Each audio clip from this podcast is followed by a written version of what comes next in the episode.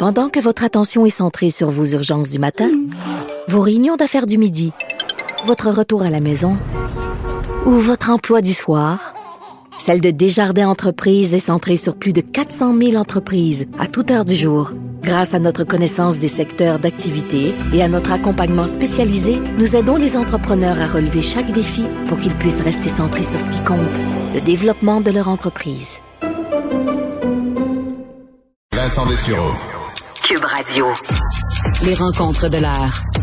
Emmanuel Latraverse et Mario Dumont. La rencontre, la traverse, Dumont.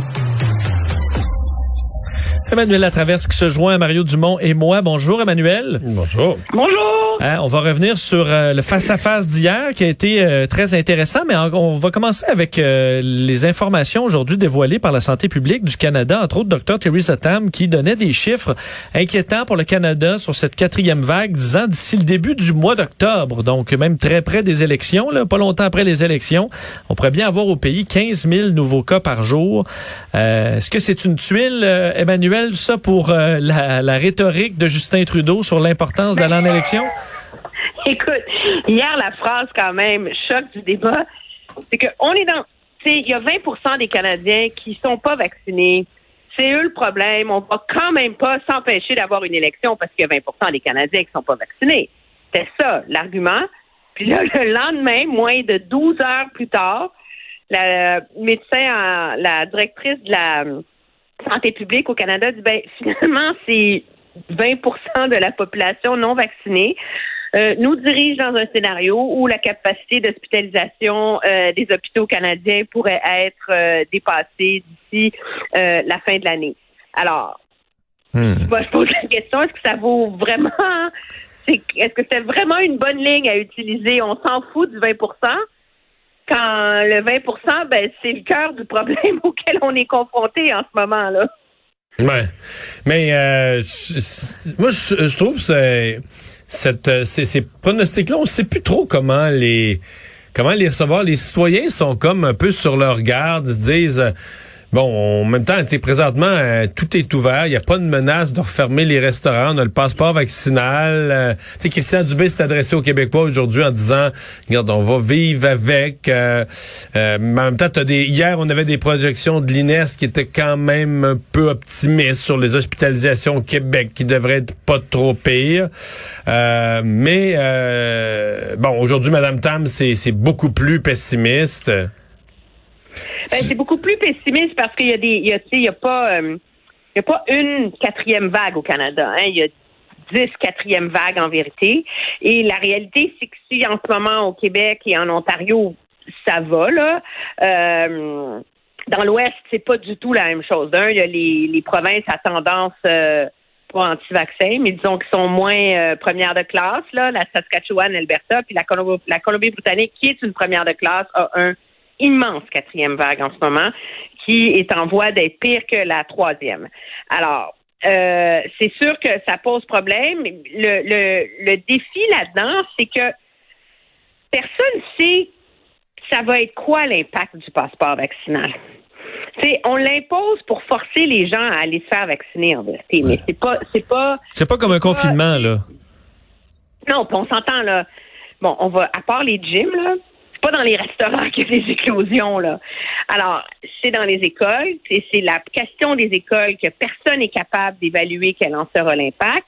Et dans les entreprises, dans les milieux de travail. Et ça, comme il y a un débat légal autour de si on peut le faire ou pas, mais en vérité, les outils à la disposition des autorités pour contrer cette quatrième vague-là, quand tu décides que tu veux pas confiner, mais sont il n'y en a pas tant que ça, là. Je pense que c'est c'est ça qu'il faut admettre aussi à un moment donné, là. Ouais. Mais c'est une euh, euh, pour Justin Trudeau, c'est comme là, on glisse un peu vers le face-à-face d'hier, mais pour Justin Trudeau, c'est une question qui, qui, qui finit plus. On n'a jamais vu la, question du déclenchement des élections euh, être encore dans l'ordre du jour des discussions quotidiennes dans la deuxième moitié de la campagne. Là.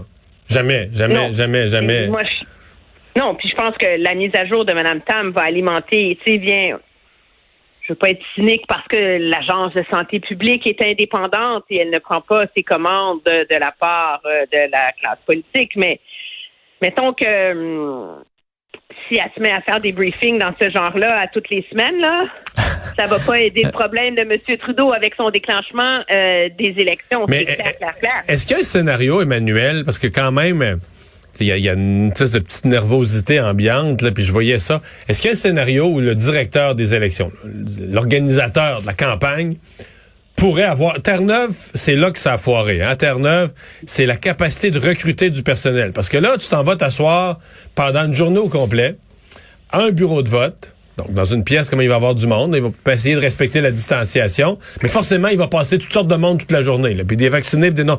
On, on va pas demander le passeport, ça c'est clair. On ne demandera pas le passeport vaccinal pour voter parce que c'est un, geste fondamental, c'est un geste constitutionnel qui n'est pas question de restreindre. Mais si t'as du, des, souvent là, c'est des gens âgés, le personnel électoral, souvent t'as des gens âgés, tout ça. Est-ce que tu pourrais te retrouver à être incapable de trouver le personnel électoral voulu? Et là, tu aurais une crisette, là, mais euh, M. Trudeau serait confronté à cette crise-là, de dire, regarde, l'élection, là, on a de la misère à la tenir parce qu'on ne trouve pas le monde. Là.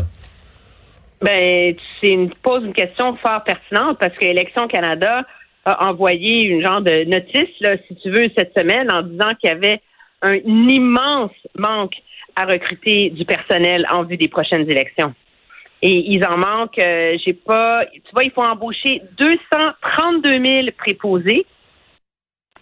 Et, euh, et le recrutement est loin, loin, loin d'être à la hauteur. En ce moment, Élection Canada veut pas dire qu'il en manque combien, mais quand Élection Canada, à deux semaines du vote, lance une alerte en disant s'il vous plaît, s'il vous plaît, venez travailler, on manque de monde, euh, c'est sûr que la question se pose. Moi, j'aurais 70 ans, ça serait mon habitude d'aller travailler dans des bureaux de vote. On s'entend que je suis pas certaine que j'irais. Pour, deux, pour Attends, 200 et mon piastres, pour, ouais, pour voulait y 200 aller. piastres, là. Ouais. Je leur dirais de passer leur tour cette fois-ci. tu sais. Euh, revenons justement, Donc, c'est parce que C'est ce, su- intéressant comme question. ce sujet-là, Emmanuel, est de, de l'importance ou non de l'élection, est revenu vite dans le débat. Tout le monde voulait tomber là-dessus, sauf Justin Trudeau, euh, dans, dans le face-à-face hier. Et Justin Trudeau a quand même sorti la- le, le- bon, le, le 18 mois, là, disant, ben oui, on pourrait se retrouver en, en élection dans 18 mois si on est minoritaire, mais c'est c'est un scénario qui est fort, fort probable de se retrouver dans un gouvernement minoritaire. Est-ce que son gouvernement actuel aurait pu faire ça 12-18 mois?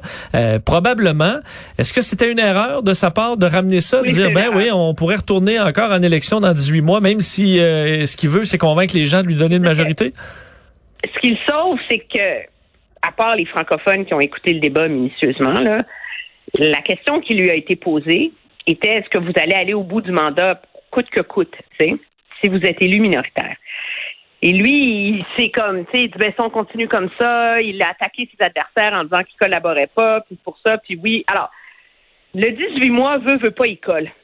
Tu peux l'expliquer, tu peux le mettre en contexte, puis je pense que c'est comme, c'est un glissement dans le feu du, débat, mais ce qui reste dans la tête des gens, c'est minutes là, ils viennent nous taper une élection dont on n'a pas envie, il est même pas encore capable de la justifier, puis il nous prévient déjà que dans 18 mois, c'est reparti.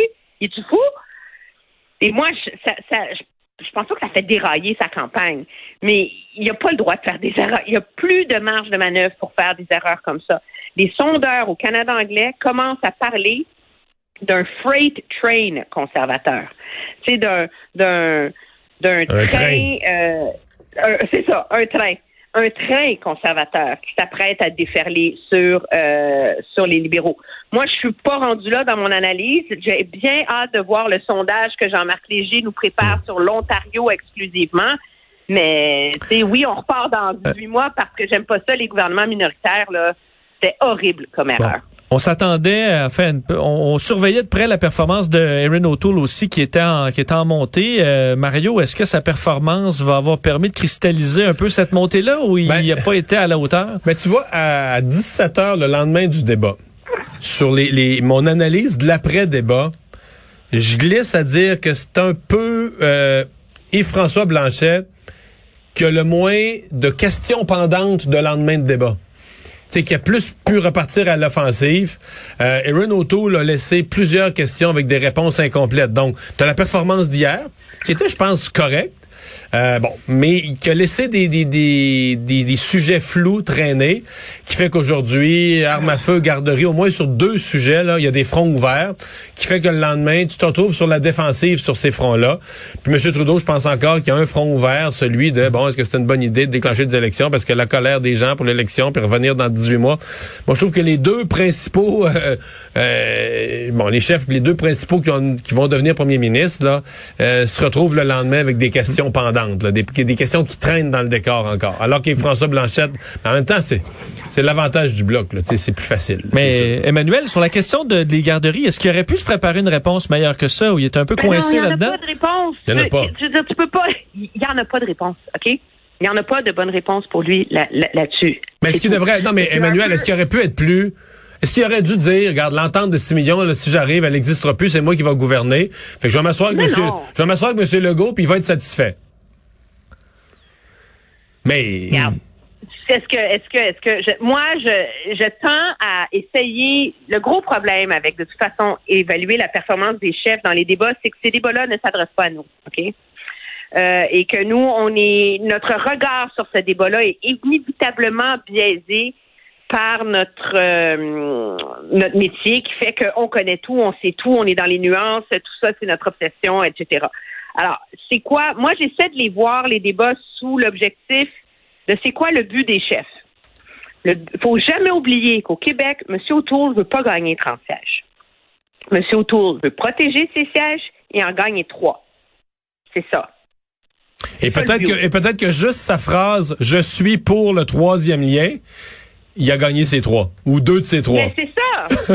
alors, alors, moi, je pense que pour M. O'Toole, hier, le but premier, c'était de ne pas faire un Andrew Scheer de lui. C'était de ne pas faire dérailler sa campagne. C'était de s'en sortir vivant. C'était son premier débat. Il sort de là, il a vu voir, il a vu venir toutes les attaques, tous les écueils. Puis là, il n'y a pas droit à l'erreur la semaine prochaine. Le gros problème de M. O'Toole, puis ça, c'est vraiment intéressant, c'est l'histoire des armes à feu. Parce que, tu sais, dans ce qu'on appelle les wedges en anglais, là, les fractures, les clivages, appelle ça comme tu veux, là, que les libéraux ont l'habitude euh, d'utiliser pour gagner des élections puis faire peur au monde. Donc, ils ont essayé l'avortement, ça n'a pas collé. Ils ont essayé les vaccins, ça devrait coller, mais de toute évidence, ça colle pas. Ils ont essayé la santé, ça colle, mais plus ou moins. Tu sais, on s'entend, là, parce que la majorité des Canadiens sont en faveur qu'il y ait du privé dans la santé, fait que. Fait que là, il reste les armes à feu.